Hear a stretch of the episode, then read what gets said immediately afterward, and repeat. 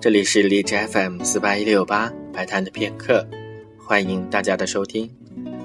在上一次的节目当中，我们一起听了莫索尔斯基的《荒山之夜》，今天将继续播放两首他的作品。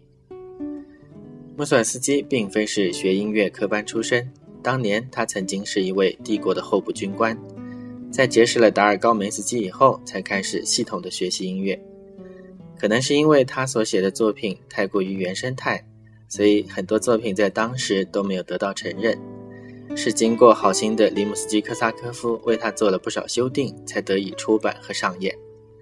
不过时至今日，莫索斯基的才华越来越被看重。他的原版乐谱也被大家发掘了出来，算是还他一个公允的评价。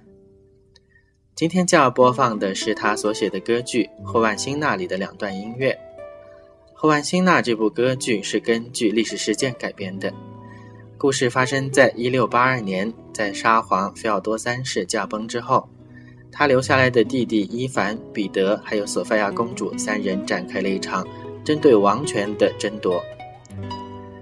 最后，胜利者是彼得，也就是大家从历史书上所学到的彼得大帝。第一段音乐来自霍万辛纳的前奏曲，这首曲子又叫做《莫斯科河上的黎明》，是我觉得非常美丽的一段管弦乐曲。第二段是霍万辛娜里面的一段叫做《波斯女奴之舞》。下面就请大家一起来听由莫索尔斯基所写的这两段音乐。